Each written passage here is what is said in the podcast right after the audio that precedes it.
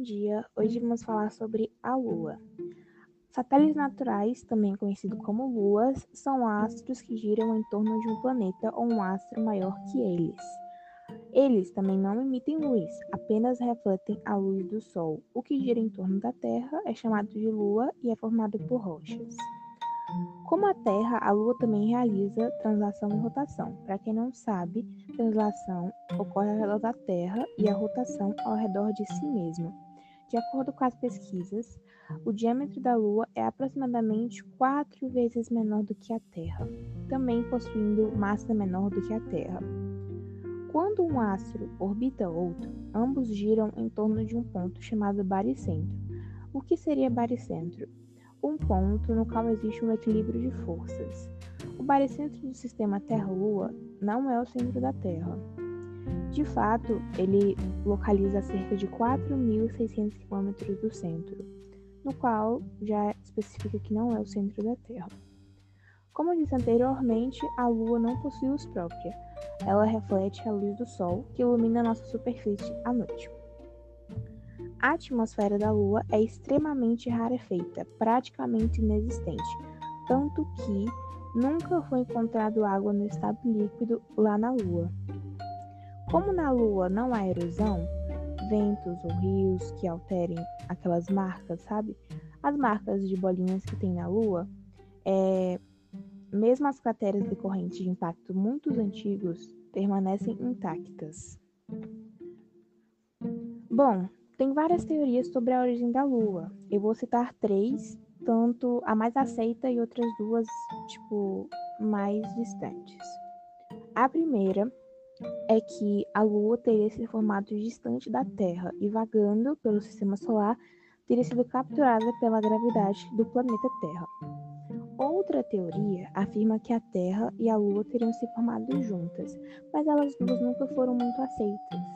A teoria mais aceita é a que um astro do tamanho aproximado de Marte, batizado de Teia, teria se chocado contra a Terra há 4 bilhões de anos atrás, lançando para o espaço fragmento de ambos. Esses fragmentos juntos formaram a Lua, com aquelas erosões que ocorrem nela própria. Bom, foi isso, minha parte. Espero que tenham gostado.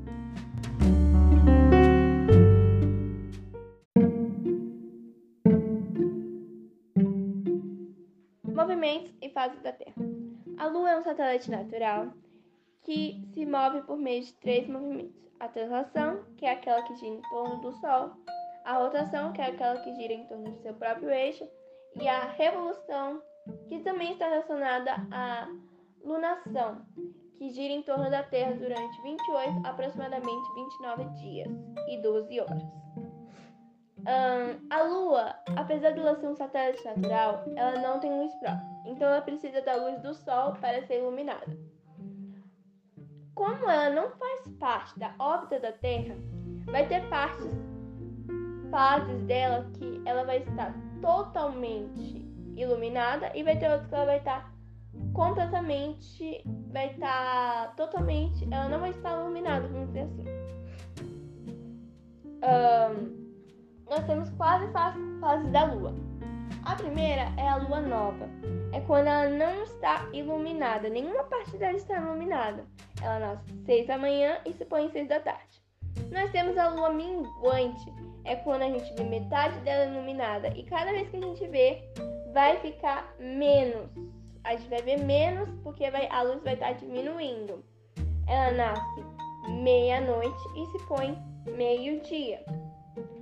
A gente tem a que eu acho mais assim espetacular, que eu amo, que tem várias teorias sobre ela, que é a lua cheia. É quando ela está totalmente iluminada. Ela nasce seis da tarde e se põe seis da manhã. E a última é a quarta, é o quarto crescente, ou quarta crescente. É quando ela está novamente iluminada só a metade só que dessa vez ela vai ficar cada vez mais visível, ou seja, mais iluminada. Uh, a gente só vai poder ver da Terra um lado da Lua por causa da rotação sincronizada. O que significa isso? significa que é quando a rotação da Lua e a, rota e a translação da Terra estão no mesmo período, ou seja, elas estão sincronizadas uma com a outra. Então a gente só vai ver um lado porque elas vão estar girando no mesmo momento. Tem uma curiosidade que eu achei super interessante, mas também é um pouquinho complicada que eu vou explicar da melhor forma possível. É que, ó, a Terra, não, a Terra, a gente tem vários hemisférios, né? O hemisfério norte e o sul é esses dois que eu vou falar. O hemisfério norte, a gente vai ver a nossa lua normal. Mas se a gente for para o hemisfério sul, alguns pesquisadores disseram que lá a gente vai ver a lua de cabeça para baixo, vamos dizer assim, entre linhas. Como assim, Nicole? É porque quando a gente, é, quando, é, a gente tá na, no, é, no hemisfério sul, o formato da Lua vai estar investido em relação ao que é observado no hemisfério norte. Por exemplo, no hemisfério sul, a gente vai ver a forma da, a forma da Lua da forma D, que é a parte direita dela que está iluminada e visível. No hemisfério norte já vai ser ao contrário, porque a gente vai vai estar tá vendo a fase da lua minguante e a forma dela vai ser a C, que é a parte esquerda dela que está sendo iluminada e visível. Uma perguntinha: e na lua cheia como fica, já que ela fica toda iluminada? Gente, na lua cheia ela fica normal, porque não tem como saber se ela tá de cabeça para baixo ou se ela tá normal, vamos dizer assim. Como eu disse, a gente tinha a lunação, que dura aproximadamente 22 dias e 12 horas, lá no início, quando eu falei sobre a revolução, e tem algo relacionado. Mas não é esse ponto que eu quero chegar. É que nesse movimento, a Lua ela pode ficar próximo, ou seja, ela pode pegar, é, ficar 363 mil quilômetros perto da Terra e também ela pode ficar longe, tendo 406 mil quilômetros longe da Terra. Então, é bem comum esse, essa, esse, essa movimentação que é relacionada à revolução. E é isso.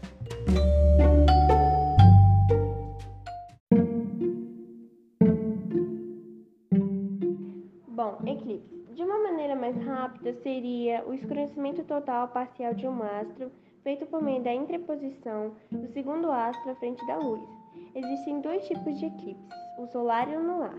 Agora, de uma maneira mais complexa, mais explicativa, seria que o eclipse é um evento que ocorre com alinhamento entre a Terra, a Lua e o Sol de maneira que a Lua se posicione exatamente entre o Sol e a Terra, ou a Terra fique exatamente entre o Sol e a Lua. A consequência desses alinhamentos, vista a Terra, o Sol fica totalmente ou parcialmente escondido pela a Lua, de acordo com o alinhamento Sol, Lua e Terra, ou a Lua é totalmente ou parcialmente escondida pela sombra da Terra. Esse fenômeno, esse fenômeno é denominado eclipse. Uh, uma curiosidade é que eclipse vem da palavra grega eclepsis, que significa desaparecer. Eu acho que ele vem um pouquinho da ideia do desaparecimento da luz do Sol no eclipse solar. Era no, no... Bom.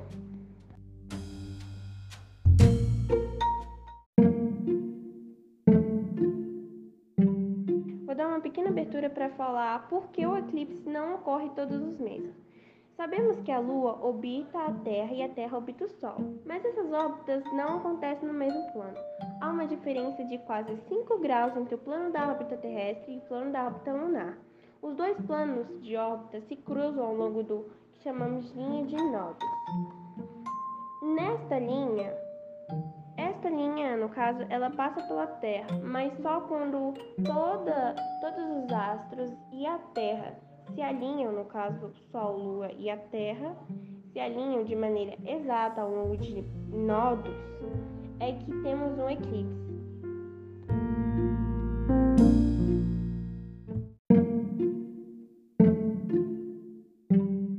Eclipse lunar. O eclipse lunar é o evento em que ocorre o alinhamento dos astros.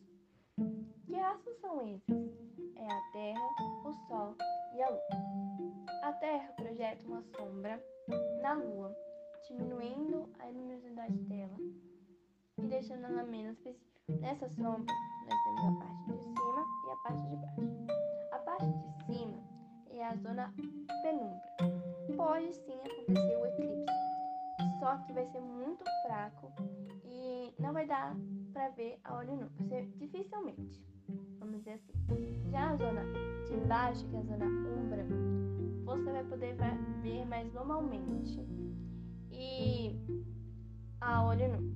Só se seu céu onde você mora for muito poluído, aí você não vai conseguir ver direito, vamos dizer assim. Agora você me pergunta por que a lua, quando ocorre esse eclipse, ela muda de cor. Bom, na verdade, a lua não desaparece completamente na sombra da, da Terra. Mesmo durante o eclipse total, podemos ela pode assumir a coloração avermelhada ou alaranjada. Isso é consequência da é, refrigeração da disposição de luz do Sol na atmosfera terrestre, que desvia apenas certos comprimentos de onda para dentro da região da sombra criada pela Terra, ou seja, a zona umbra.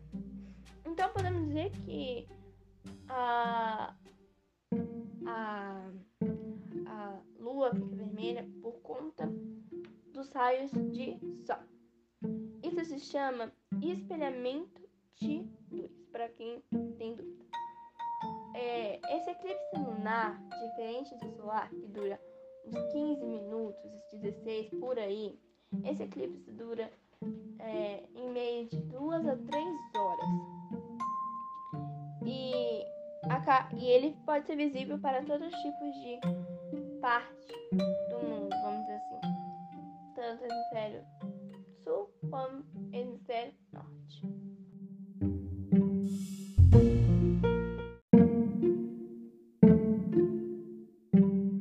Bom, o eclipse solar ocorre quando a Lua é inserida entre o Sol e a Terra e projetada sua sombra sobre a Terra.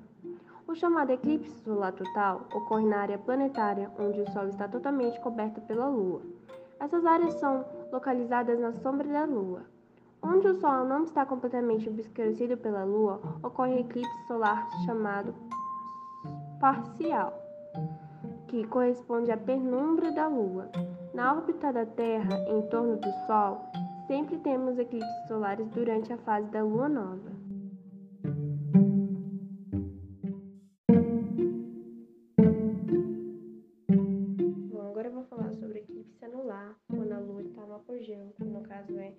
Está longe da Terra e ela está se preparando para fazer um eclipse, fazer não, ter um eclipse solar, acontecer um eclipse solar. E como ela está longe da Terra, ela não vai ter um foco de totalidade. O Sol vai estar tá sempre espreitando pela brechinha da Lua durante a Terra no apogeu. O nome desse fenômeno, como eu já disse, é que é quando o Sol vai estar espreitando, ou uma expressão bastante usada, um anel de fogo ao redor da Lua, quando estiver cobrindo o Sol.